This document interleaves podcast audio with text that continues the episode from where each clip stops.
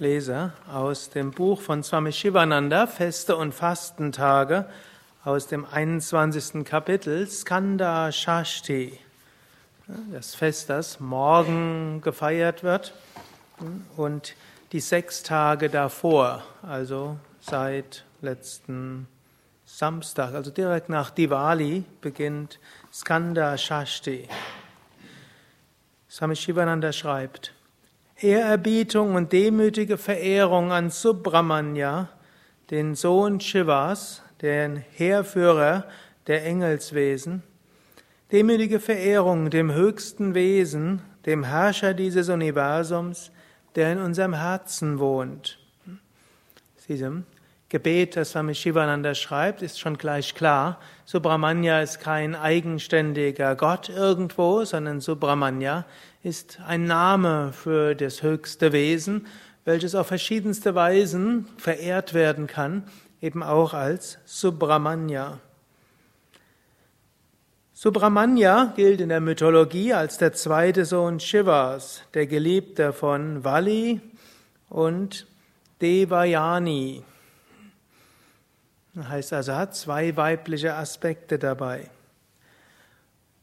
Der er seinen Verehrern leicht seinen Segen gewährt.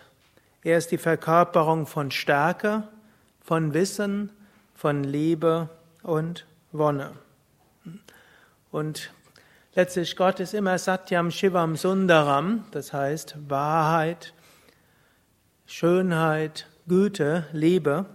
Nur der Ansatzpunkt ist immer etwas unterschiedlich. Und bei Sharavanabhava spielt Stärke eine besondere Rolle. Mit Stärke beginnt es, dann geht er weiter zu Wissen, Liebe und Wonne.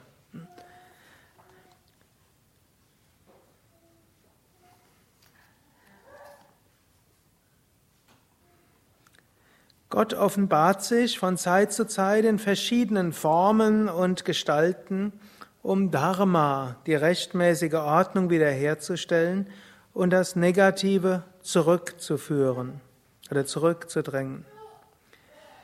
Subramanya gilt als eine Inkarnation von Shiva. Also zum einen gilt er als Sohn Shivas, zum anderen gilt er als Inkarnation Shivas. Als nächstes gilt er aber auch als Manifestation von Brahman, Brahman Subramanya, heißt eigentlich Brahman, der als Gutes sich manifestiert. Su heißt gut. So wie Suguna, die mit den guten Eigenschaften. Subramanya, äh, die Güte von Brahman. Alle Inkarnationen sind Manifestationen des einen höchsten Gottes. So sind Subramanya und Krishna eins.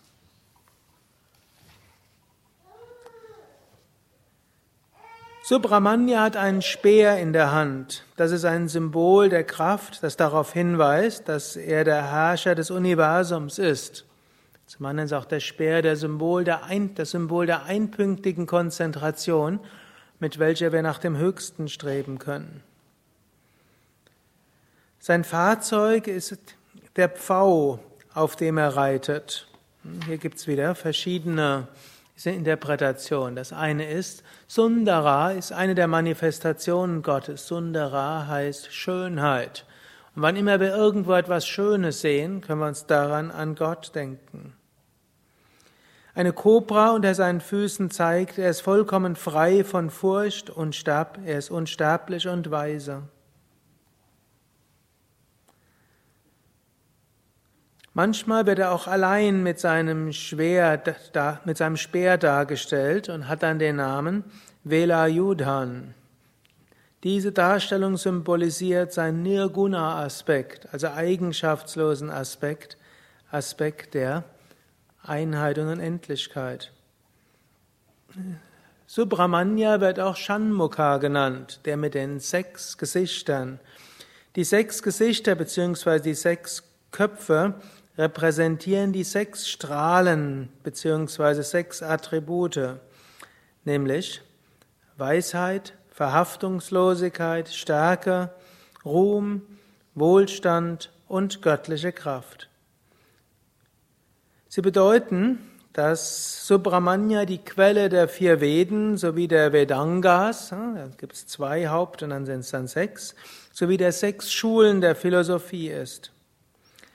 Sie sind auch Symbole für die Beherrschung der fünf Sinnesorgane, als auch dem sechsten Sinnesorgan, dem Geist.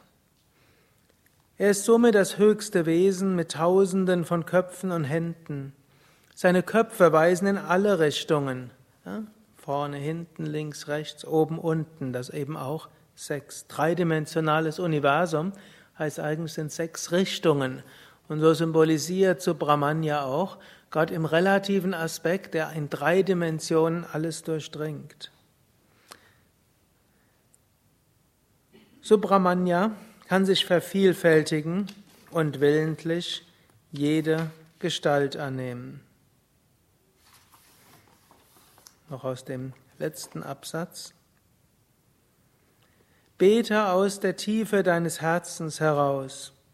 O Gott, barmherziger Gott, wir haben nicht ausreichend Glaube oder Hingabe. Wir wissen nicht, wie wir dich wirklich auf angemessene Weise verehren können. Und wir sind noch nicht in der Lage, wirklich über dich zu meditieren. Wir sind deine Kinder, die den Weg verloren, das Ziel und deinen Namen vergessen haben. Bitte, o mitfühlender Vater, hole uns zurück. O göttliche Mutter, bitte, lass uns eins werden. Vergib uns, o geliebte Mutter Walli, wenn wir unwürdig und pflichtvergessen geworden sind. Hilf uns, wieder zu wachsen, pflichtgetreu, gewissenhaft.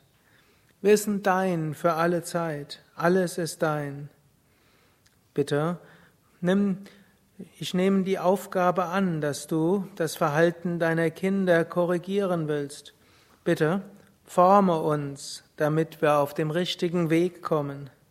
Beseitige den Abgrund und den Schleier, die uns von dir trennen. Gib uns deinen Segen, erleuchte uns. Bringe uns zurück zu deinen Lotusfüßen. Dies ist unser inbrünstiges Gebet an unsere geliebten göttlichen Eltern seit alters her. Harium Tatsat.